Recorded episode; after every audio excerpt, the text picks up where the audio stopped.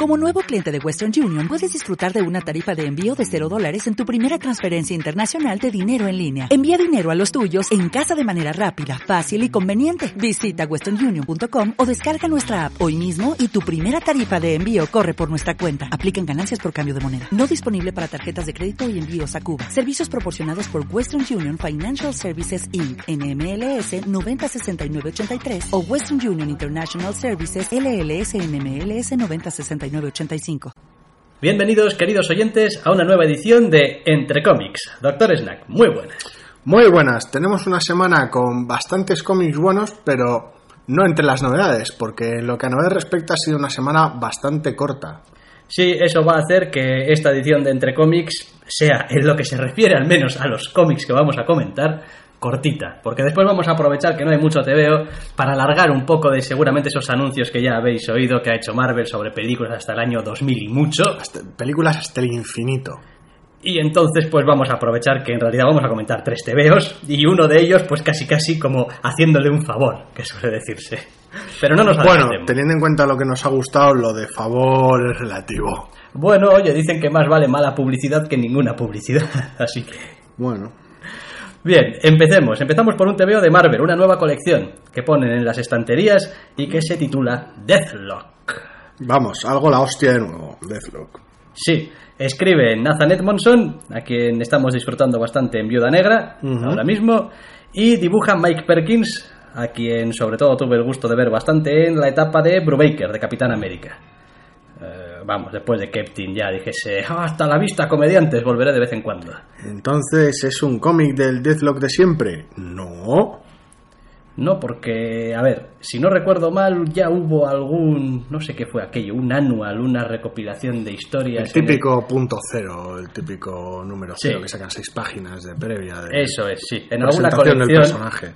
No fue en alguna colección de estas de Secret Origin, eh, no sé qué, que venían las historias de los eh, Young Avengers también. Es posible. Creo que el primer número traía una historia, pues, a modo de introducción, prácticamente, aunque en aquel momento no entendiésemos demasiado lo que estaba pasando, de este nuevo Deathlock, que, pues, parece una historia de asesinos a sueldo. Mm, aunque no quieran, es como... Pues sí, porque tampoco es que spoilear demasiado el primer número, pero básicamente el nuevo Deathlock es un arma control remoto, efectos prácticos. Es un tío que no se acuerda de lo que hace durante las misiones el resto del tiempo.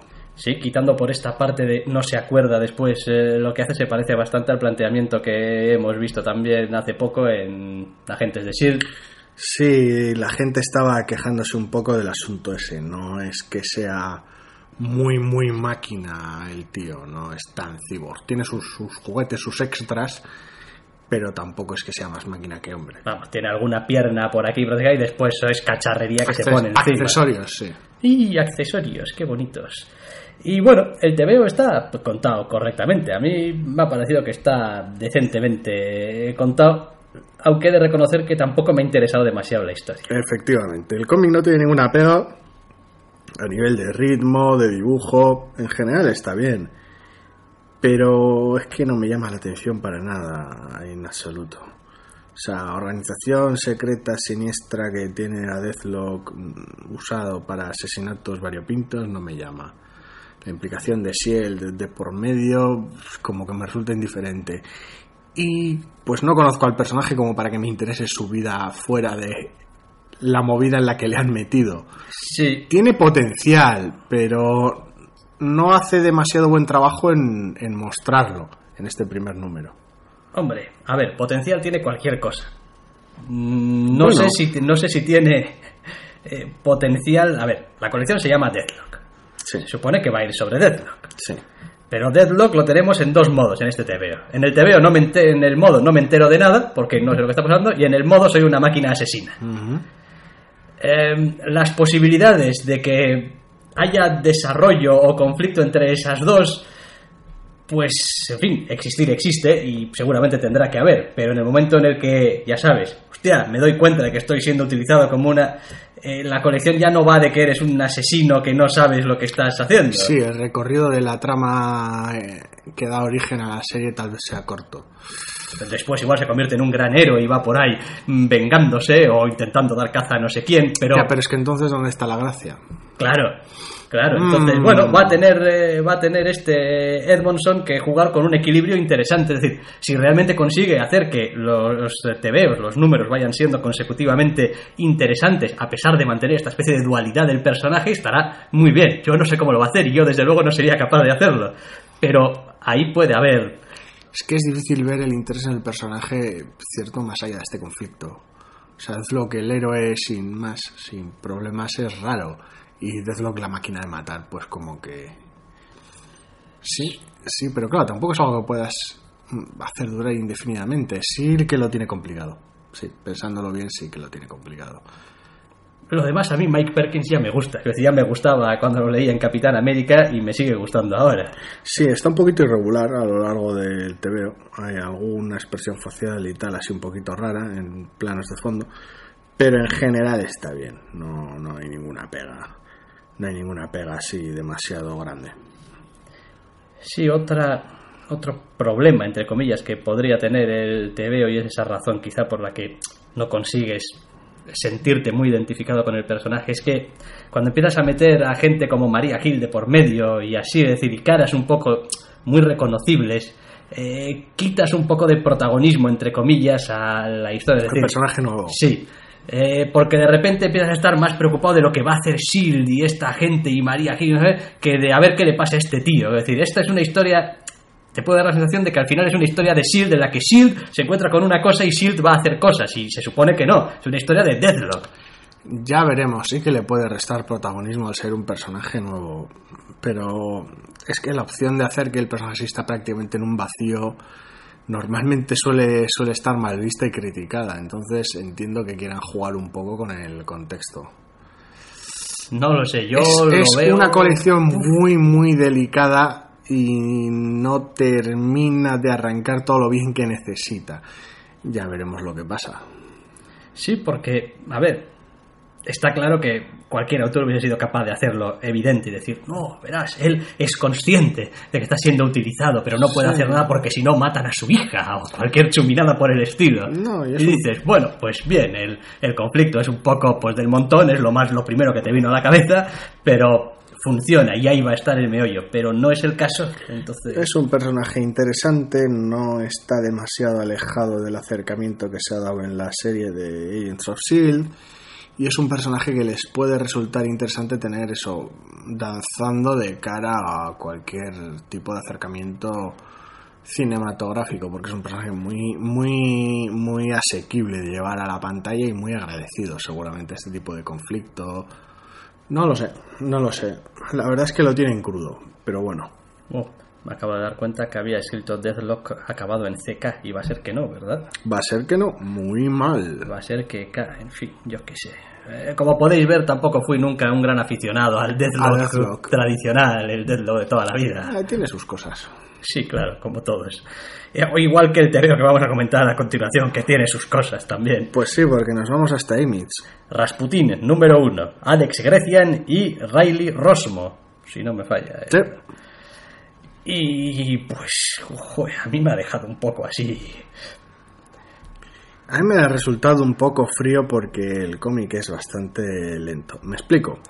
Se trata de la vida y milagros de Rasputin, inspirados por Rasputin, el monje loco, pero evidentemente pegándose unas inventadas del copón, sobre un personaje ya bastante, bastante turbio.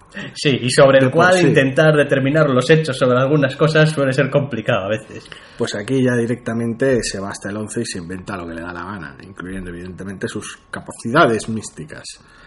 Bien, eh, a ver, cosas bien y cosas mal. Cosas bien, me gusta que el TVO confía muchísimo en su dibujo. Sí. Hay escenas Hay enteras, páginas largas y y páginas y páginas sin páginas diálogo. Es decir, la narración es del dibujo. Sí, es posiblemente una de las cosas más, más, más amorosas de todo el cómic. Después, cosas malas, digamos. Bueno, pues eh, ya empezamos con un flashback. Ya a mí personalmente no me gusta. ese tipo de Bueno, recursos. pero dura lo que dura el número. Bien, sí, Y es, parece, posi- y es- aparentemente. y es posible que sea el contenido total de la serie. Quiero decir, la escena desde la cual se plantea dicho flashback es posible que sea solo el setting Y durante la serie lo que asistamos sea al- Al a los flashbacks. de uno tras, otro. Y en cada com, cada número, cada dos números toque un flashback distinto. No creo, pero tampoco lo descarto. Y sí, el aspecto de dejar que el dibujo cargue con mu- mucha parte de la narración y no intentar atosigar con los diálogos cuando no viene al caso es una maravilla. En ese aspecto me ha encantado. Sí, también diré que, en fin, bien hecho. Es decir, eh, Mortal, Know Your Limits.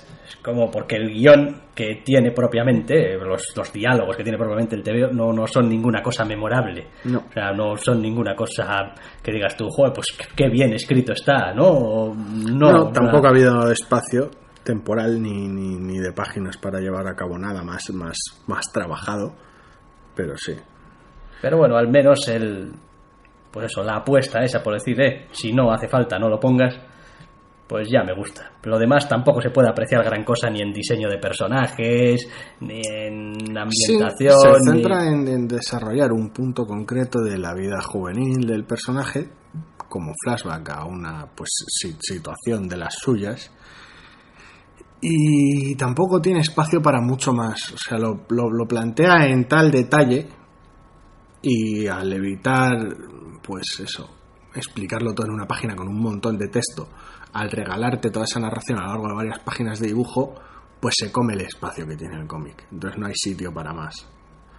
Entonces lo que más me gusta del cómic es posiblemente lo que más daño le haga a corto plazo.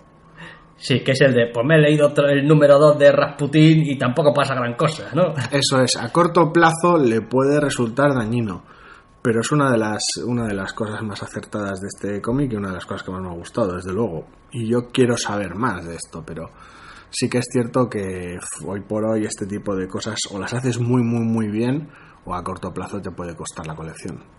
Sí, la verdad, yo ahora mismo no quiero. O sea, no tengo un interés en seguir leyendo Rasputin. Es como, ole tus huevos, me gusta cómo piensas en el concepto de TVO, de vamos a dejar y tal, el dibujo, que haga su trabajo. Sí, luego, pero no. aparte el interés que se pueda tener por el personaje o esta, esta visión ficticia del personaje y sobre el trasfondo, la época, pues ya ahí evidentemente difiere de una persona a otra. A mí me llama la atención, pero tiene sus, tiene sus pegas, que ya he mencionado en todo el- Sí. ese desarrollo. Sí, sí. Entonces, ¿quiero más? Sí, sí, porque todo este tipo de cómics que me, que me llaman la atención les perdono muchas cosas. Pero sí, dista mucho de ser, no, seguro que esto, esto me gusta, esto me... No. Hay una diferencia entre, entre que me, me- me resulte curioso y me llame la atención y realmente me guste. Sí, no, me está eh, dejando también muy claro, hombre, llevamos ya muchísimas semanas haciendo esto de entre cómics y, Sí. y leyendo números uno y siguiendo colecciones más o menos. Pero con el paso de las semanas y de los meses estoy empezando a darme cuenta por, por meros impulsos cuáles son las colecciones que de verdad quiero leer y cuáles son las que, bueno, pues algunas sigo por inercia, otras porque los personajes me gustan, aunque la colección ahora mismo no esté muy para allá. Sí, normalmente las primeras que lees según, según te caen encima o las que esperas para leer en un momento tranquilo. Eso es. Y bueno, pues hay obviamente muy pocas colecciones que entren dentro de esa categoría. Probablemente pues serán media docena larga o algo así. Todo lo demás son lecturas que están bien, que agradezco, que me las leo y tal, pero vamos, si mañana desaparecieran, pues oye, ¿qué se le va a hacer? Sí, no son el número 24 del saga de esta semana, todas esas lecturas. Eh, no es que no he leído todavía el número Claro, porque, 24 se, de porque se Saga. merece un rato tranquilo y especial. Porque Claro, es saga. si me he leído el número 3 de Wayward. ¿Sabes por qué? Porque he dicho, este número se tiene que leer fácil, porque Wayward se lee fácil. Mm, sí, Y entonces, pues tenía 10 minutillos tontos y me lo he leído. igual es el número más denso de los tres. Sí, sí. sí, y pues, he dicho, bien, ya, ya me gusta. Solamente la, la, la idea mental de ese TVO, de los colores de ese TVO, de la, la- el aspecto de ese TVO y el, no sé, desenfado de ese TVO ya me hace decir, quiero leerlo. Sí, el enfoque es realmente bueno y realmente acertado y todos sus elementos compaginan entre sí, pero bueno. Bien, Ya le hemos tirado muchos piropos en sus dos números anteriores. Así que castiga. Además, no veníamos a hablar de eso, veníamos a hablar del siguiente TVO de. Joder, no recuerdo cómo se decía. Ro- Ro- Rocher Limit, Roche Limit. Rush Limit, creo. Roche Limit. Número 2. Michael Morezi y Vic Malotra, ¿no? Sí. Y ya hablamos en el primer número como este TVO pues tenía unos cuantos problemas. De, de pues que Estación espacial, investigación criminal, demasiados diálogos, demasiados diálogos, demasiadas explicaciones. demasiados diálogos. Y en este segundo TVO nos encontramos con que sigue adelante esta extraña pareja que se ha juntado para investigar el asunto y, bueno, Y montañas de texto, y montañas de texto, y montañas de texto. se cuentan mm, bastantes cosas. Y hay que reconocerle que el final del TVO tiene un giro así como bastante interesante. Y el aspecto artístico sigue estando muy chulo, por lo menos a mí me encanta. Sobre todo más en el departamento de color que en el de dibujo. Pero aún Pero así es que como texto. Pero aún así como lectura individual para cogerte y decir me voy a entacar las 30 páginas de este TVO, uff. Si necesitas realmente No, tiempo no sé, y- es que me da, me da mucha pena que, que- que el aspecto artístico en- desde el punto de vista del dibujo y del color sea tan bueno y sea capaz de, de recrear el mundo este ficticio tan de manera tan acertada, pero en vez de usarlo, insistan en que los personajes lo expliquen todo y las cajas de narración lo expliquen todo y los gráficos llenos de texto lo expliquen todo Sí, y destruye, y destruye el ritmo por completo. Sí, es que el problema es ese. ¿eh? El problema es que no es que, a ver, lo que está escrito y los diálogos no están mal escritos. Es decir, los diálogos Mm, están, ni mucho están menos. bien escritos y la información que te van eh, dando en las cajas de texto, pues tiene su interés y te sirve y te ayuda como lector. El problema es que es como si tuvieses que atravesar océanos de texto para pasar a la siguiente página. Es como, El problema es que es una novela ilustrada. claro, deseo moverme un poquito más rápido, deseo moverme un poquito más ágil, que la historia vaya fluyendo, en fin, pues sin tener que hacer un esfuerzo. Es que no, no sé si es, si es una incorrecta interpretación del medio o qué, pero la mayor parte del tiempo apenas hace uso del hecho de que sea un cómic. Es una pena. Claro, claro. Yo, en fin, me da... Es que hay, hay, hay páginas enteras en los cuales lo único que te aporta el aspecto del dibujo es, es ahorrarte un fulanito dijo al final de la frase, porque es lo único que te muestra. Y, y- en fin, es, es frustrante, sobre todo es frustrante. Pero Sí. bueno, habrá gente a quien le guste el asunto este, pero yo no lo veo nada claro en absoluto. Para mí una de las cosas más bonitas que tiene el ETV es que cuando están bien hechas son capaces de sintetizar mucho con poco. Se me entiende. Sí, a ver, no, y cada autor tiene su propio lenguaje, no, tiene, no todos tienen que ser unos cabrones minimalistas con, con poco texto, no estoy hablando de eso. Pero, joder, es que hay maneras. Pero si te maneras. pasas un poco se nota enseguida porque se te, te cuesta. Es que cada, cada poco que te pases es- pesa muchísimo. Que en ese aspecto hay que ser, hay que ser muy, muy fino. Y si te pasas continuamente durante Pues 30 páginas. te conviertes pues, en remender. No podías dejarlo sin mencionar. No tenemos ningún TVO suyo esta semana. Precisamente por eso. No hay Axis esta semana. Correcto. No hay, no hay número del evento, no. Había otras cosas. Vamos a dejarlo ahí. No entiendo. eh, Me entiende. lo que Tie-ins quiero de- decir. había unos tie-ins Sí, sí. reguleros. Pero, pero no, no había número del evento, pero aún así remender se va caliente, es lo que hay. En fin, había que em- encontrar otro punching ball, ya que ya no nos metemos demasiado con Batman, pues ahora nos metemos con Remender. Pues no, por irregular que sea el dibujo de Batman Eternal, pues tampoco es cuestión de meterse ¿Ves? con ello, Batman Eternal, por ejemplo, es una es colección que, que la leo cu- cuando sale. ¿Por qué? Pues porque se ha convertido en una especie de folletín. Se ha convertido en tu, en tu serial Sí. entretenido de leer, sí, serial ameno. Y ya está. Pues como, pues sí, este número de esta semana, pues tampoco es nada del otro jueves y tal. Pero Las autoridades sanitarias recomiendan que esta es la tu cantidad diaria, perdón, semanal recomendada de Batman. Es eso como- es. No hace nada especialmente nutritivo por ti, pero bueno, pues te otorga la cantidad mínima de Batman que puedas necesitar para seguir adelante con tu vida. Es como esa merienda del viernes por la tarde, que de verano, que son, no sé, flashes eh, y, no sé, un, un helado y... Si acaso, ¿has Unas merendado? gominolas. ¿Has merendado? No, pero eh, Pues con Batman Eternal pasa un poco lo mismo. ¿Has leído algo bueno de Batman? No, bueno, pero he leído algo de Batman. Muy, muy Batmanillo, con muchos personajes de Batman haciendo cosas de Batman en Gotham. En Gotham, exactamente. ¿Sabes? Alimenticio, vaya. Bien, pues hasta aquí los tebeos. Como veis, raspaditos tres y dando gracias. Sí, las novelas son un poco flojas. Ha habido otras cosas muy chulas, pero las novelas un poquito flojas. Pero claro, no podíamos pasar sin hablar del festival de las películas que se marcó Marvel a principios de semana. Pues no, porque han hecho una cantidad de anuncios, lo menos hasta 2018, Sí, 2018, 2019.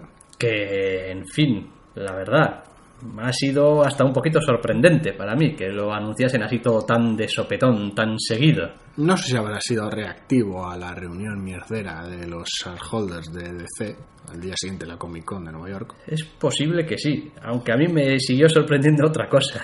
Y es que los de Warner anunciaron hasta 2020, Ujú. y yo no sé si anunciaron tantas películas de superhéroes No como estos, y estos han anunciado siete, me parece, hasta 2018. Que bueno, 2018 está muy lejos, pero son cuatro años. La segunda parte de Los Vengadores 3 cae 2019, creo. Ah, sí, bueno, 2019. Pero vamos, Entonces, eh, ¿Qué podemos decir? Vale, pues eh, por si no os habéis enterado. Eh, películas de... Sí, básicamente Marvel montó una conferencia junto al Capitán América, a a Iron Man y a Pantera Negra para anunciar un buen porrón de películas, incluyendo una de Pantera Negra. Porque si no, ¿qué sentido tendría tener a Pantera Negra? Bueno, lo primero que tenemos que decir es que Capitán América 3, Civil War, Civil War. confirmadísimo ya. Ya así, tal cual. Y Sí. en esa película es donde se va a presentar a Pantera Negra. Sí, jugaron un poquito con la gente en la propia conferencia, porque en la primera vez que enseñaron el, el- el rótulo de la película pusieron un Serpent Society, porque no sé, pues son unos trolls, unos cachondos o tal, pero bueno, luego ya pusieron el rótulo de Civil War. Y el Capitán América y Tony Stark se jugaron a piedra, papel, tijera en qué banda estaba Pantera Negra. Sí. Todo, todo, todo muy cómico, muy, muy conferencia de Marvel, vaya. Sí, después de eso, pues obviamente vamos a tener, bueno, evidentemente vamos a tener en, en mayo eh, Vengadores, la era de Ultron. Eso ya se sabía. Sí, Vamos a tener... Y, eh, y presumiblemente Ant-Man en verano, aunque todavía no han mostrado nada. Creo que en julio toca. Sí, todavía es pronto, pero bueno. Eh, después de eso, pues eso, Capitán América 3, ¿vamos a tenerlo? Lo vamos a tener. Sí. Eh, ausente de toda esta fiesta de películas que vamos a comentar, Iron Man. No se anunció ningún Iron Man 4. Lo siento por todos los fans de- del personaje y de la saga, pero no parece que vaya a haber. Tendrá su papel en Capitán América 3, pero nada más. Después, eh, Guardianes de la Galaxia. Tendrán que tener película, ¿no? Sí, al margen de Doctor Extraño en noviembre. Ay, Doctor Extraño en noviembre. Hay tantas dudas todavía sobre Doctor Extraño. Sí, empezando por el reparto, porque bueno, los rumores apuntaban a una confirmación para lo que viene siendo Benedict Cumberbatch como Doctor Extraño. Pero... llegó la conferencia y no lo confirmaron. No, no, de hecho lo desmintieron. Quiero decir, mm, el jefe mismo dijo que bueno, que si estuviera confirmado lo hubiéramos Eh, dicho en la eso conferencia. es.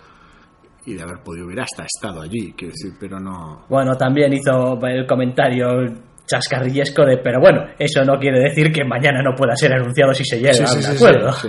Evidentemente. Simplemente en ese momento, lunes, no estaba confirmado. Y a día de hoy, pues tampoco, porque Marvel no ha hecho tampoco ningún anuncio de ya, ahora sí, tal, hemos llegado dos días tarde, pero ya está. Sí, una de las, de las cosas estructurales más curiosas de toda esta serie de anuncios es que van a pasar a, a las tres películas al año.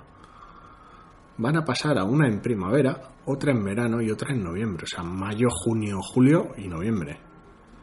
Es bastante, bastante raro y bastante Es, cebado. es también. bastante cebado.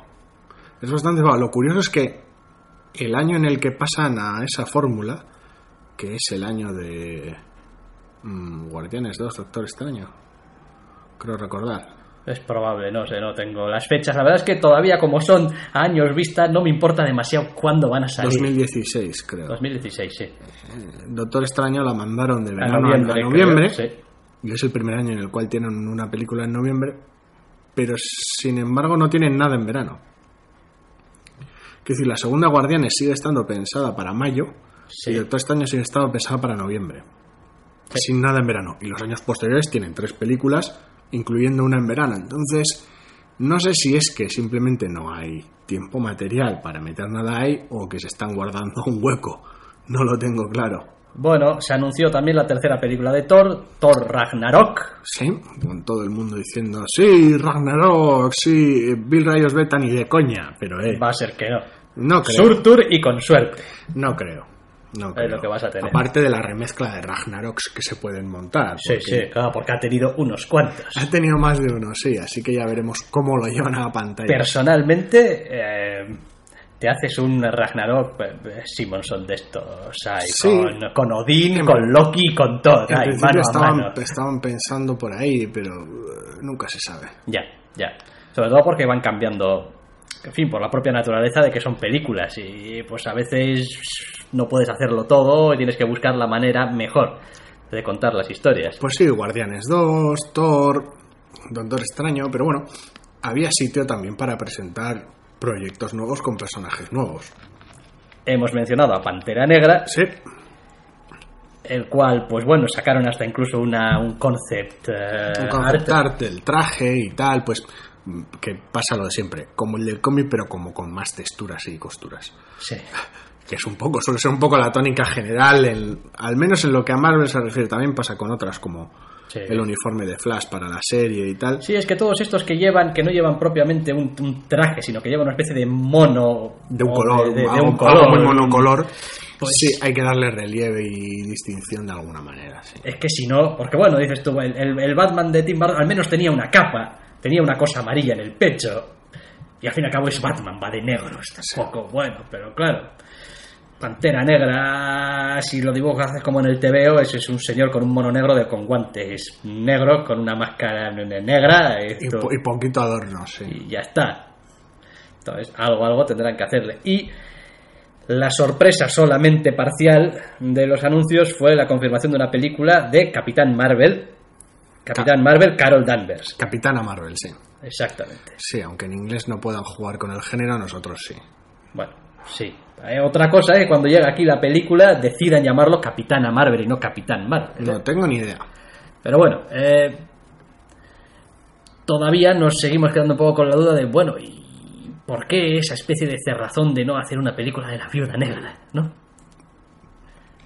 Y bueno, ya han dicho que la- tanto la viuda negra como Ojo de Halcón tendrán importantes papeles en Los Vengadores, en la era de Ultron, y que la viuda negra va a seguir siendo un personaje importante y tal, pero Sí, que de película si- sigue siendo sorprendentemente tarde, en cierta, en cierta manera.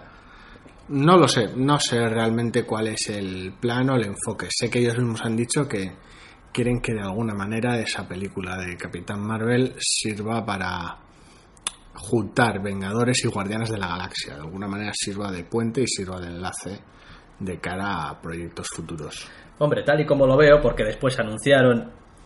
A ver, qué gran noticia y qué noticia más mierdera al mismo tiempo. ¿Qué va a pasar con los Vengadores después de la era de Ultron? Pues uno, que vamos a esperar un montón de años hasta la siguiente película. Tres.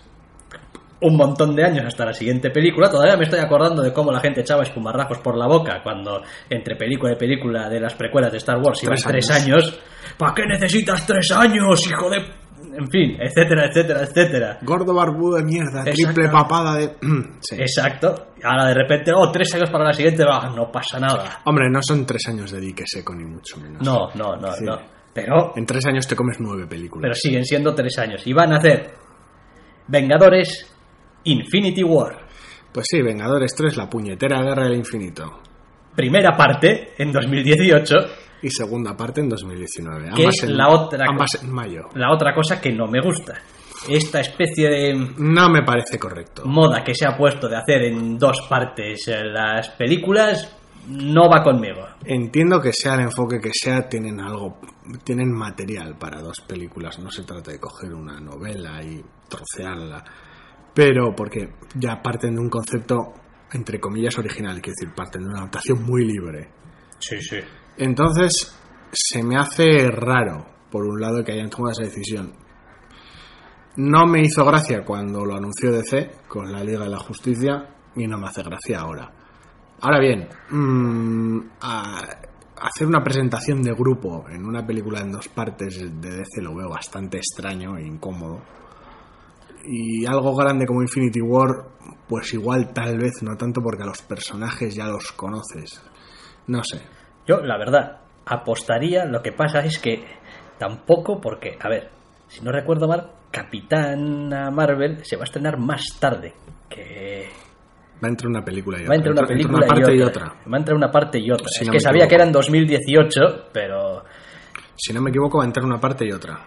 Entonces yo, sinceramente, ahora mismo, la, la- el- el- el- con la información que tenemos, la situación que me imagino es, eh, primera parte de los Vengadores, eh, Infinity War, hay movidas, pasan cosas, los Vengadores hacen cosas, con los Vengadores están estará ya Pantera Negra, me imagino, ya para entonces. Supongo. Tienes a, a Pietro, a Wanda, es decir, a, to- a todo, supuestamente a todo lo que has pasado ya. En todo el tráiler de Age of Ultron no han mostrado la visión, aunque se sabe que va a salir y se sospecha que va a ser algo del final de la película. Entonces, quiero decir, ju- juguetes tienes. Y personalmente yo haría que entre una película y otra, ya que has hecho Capitana Marvel, o sea, termines la primera película de Los Vengadas con un cliffhanger terrible y brutal de los de quiero matar a estos tíos muy fuerte. Hostia, pero es que entonces querrías matar a los tíos. No, no. Y, y- y empezar la siguiente con una especie de llegada en plan caballería de Carol Danvers con los Guardianes de la Galaxia. Para la, ter- para la segunda parte de Los Vengadores, la Guerra del Infinito. En plan... All in, o sea, vamos a meter todo lo que tenemos. Creo que es el planteamiento, desde luego. A mí las dudas, con un proyecto tan distante, no, no tengo tantas. Es decir, se molestaron en mostrar su CG guapo de Thanos con el guantelete y tal, todo muy molón, muy, muy, muy, muy nerds aplaudiendo todo. Todos muy, ¿Cómo con- paró? todos muy contentos. Pero las dudas me surgen más por los proyectos más inmediatos, principalmente por Capitán América Civil War. Creo que es el proyecto con el que más dudas tengo, incluso más que con Ant-Man, porque Ant-Man al fin y al cabo no es algo ambicioso en principio. Pero en Capitán América Civil War, para empezar, mm, ya no es tanto una película del Capitán América o no solo del Capitán América, sea cual sea el enfoque que van a tener. Supongo que en cierta medida supone también tirar por la ventana la subtrama del Soldado de Invierno. O usarla de catalizador para la propia... Es que es algo raro porque, claro, es una subtrama que dejas plantada ahí como de cara a futuro, pero luego Sí. tu futuro va de otra cosa. Hombre, a ver, puede hacerse de muchas maneras. Y- Tal y como acaba la segunda película del Capitán América, no podrías eh, empezar, en teoría, la siguiente con un gran desastre eh, cuyo culpable fuese el soldado de invierno, que ya sabes, Sí, generas sí. esta discusión y tal. Pero podría, no sé, descubrirse algo que ha pasado hace dos años, hace tres años, hace cinco años, que tuviese Sí, ese no, es, y, no es como bueno, si no tuvieras tiempo para jugar con la serie de Agent Carter y el mega pasado, con la serie de Agentes de S.H.I.E.L.D. Si espacio tienes, pero es, es raro. Mi otra duda hacia ese planteamiento de Civil War, que ya sabemos que va a ser muy distinto del cómic del escocés borracho, sí. la duda es eh, si va a haber realmente una, una war, un, un conflicto serio, ¿de dónde te vas a sacar los personajes? Ya. ¿Los vas a crear es profeso para esa situación? ¿Los vas a ir presentando en Agents of S.H.I.E.L.D.? Y si es así, ¿cuánto Capitán América te sigue quedando en esa película? Es, Bueno, es, es raro. que, es que igual estamos intentando pensar en esa película en conceptos superheroicos. Sí, conceptos de Mega Man porro superior. y, deberíamos empezar a pensar en conceptos cinematográficos de conflicto. Hombre, el asunto es que es como lo han planteado ellos. Que decir, han venido, han presentado la película, han, han traído al- a Robert Downey Jr. a trolearle al Capitán América muy fuerte a la cara y a presentar ese conflicto. Que decir, Bien. Ellos mismos han creado ese paradigma con, el cómic del cual hereda el título. Y está claro que, en fin, pues al final algunos trompetes tendrá que haber, porque es lo que le da, pero podría ser un, Pero no War. película, decir, podría ser un thriller de no sé Pero qué. Civil tal. War. Ya, claro, y al final, Pero- pues War. Mm, Bueno, ya veremos. decir, haces la típica película en la que Tony Stark va em, encerrando a gente indeterminada, sin poderes, con poderes raros, rarunos, lo que sea, tal y cual, sin que se vea demasiado. Y el Capi, pues, pues hace las, sus cosas para intentar salvarlos y tal, y pues... Hombre, tienes unas cuantas series en el horizonte que puedes aprovechar. Tienes una serie de Daredevil que es bastante inminente. Sí, pero yo no creo que van a Pero- juntar las cosas, ¿eh? No es creo. como es como cómo de ambicioso estás siendo, es la es la gran duda, es cu- cuánto puedes abarcar. Es complicado. Bien, por eso es precisamente De- por lo que de nos todas gusta maneras- también eh, cómo hace Marvel un poco cosas Lo más, creo que lo más raro y desconcertante de toda la, la noticia fue que anunciasen hacia el final una de las más alejadas, una película de los inhumanos. Sí, sí. Bueno, se llevaba rumoreando muchísimo tiempo que Marvel estaba buscando su franquicia mutante Sí, y que la mejor opción probablemente que tenía era la de los inhumanos. sí. Que lo, básicamente- lo que me sorprende es que esté básicamente al fondo, después de todo. Sí, Es como casi va a dar pie a una teórica fase 4 de películas. Es como, es raro. Sí, a mí también me preocupa otra cosa. A ver, preocupar. Entiéndaseme. Estás haciéndolo todo bien, Sí. más o menos. Sí. Estás llevando un rumbo fijo. Estás, estás pasando por encima de historias con mucho tirón. El Soldado de Invierno, Civil War, Infinity War, eh, tal. Bien, llegas a los inhumanos, haces una película de los inhumanos. Una película, lo que tú quieras, está bien, vale. ¿Qué planteas? Porque bien, vas a poder vivir durante un tiempo de las secuelas de lo nuevo. O sea, Pantera Negra 2, que, Si Capitana, funcionan Capitana Marvel Si 2. funcionan en taquilla, Pero seguro. ¿cuál va a ser a partir de ese momento el núcleo fuerte de tus películas? Porque tarde o temprano tendrás que dejar de hacer los putos Vengadores. Sí, claro, y tarde o temprano tus, tus actores se les acaban los contratos o envejecen, porque estamos hablando de unos proyectos de tiempo muy, muy, muy raros. Claro. La gente está diciendo, no, bueno, pues después de Thor Ragnarok, Thor mujer, y contratas a otra actriz. Es como unas, unas teorías ya un poquito ya más salidas de madre. La duda realmente es que los inhumanos no tienen ni el empuje ni la base que tienen sus, otros, sus otras marcas, y estamos hablando incluso de, de Doctor Extraño, quiero decir. Y, El cual adoro, por cierto, no sé si lo he dicho alguna vez, Doctor Extraño, adoro el personaje. Quiero decir, por un lado es complicado porque no tienen el empuje que tienen, aunque bueno, el empuje que pudiera tener Iron Man antes de la primera película Sí. para el gran público. El asunto es que, claro, también es el terreno más libre.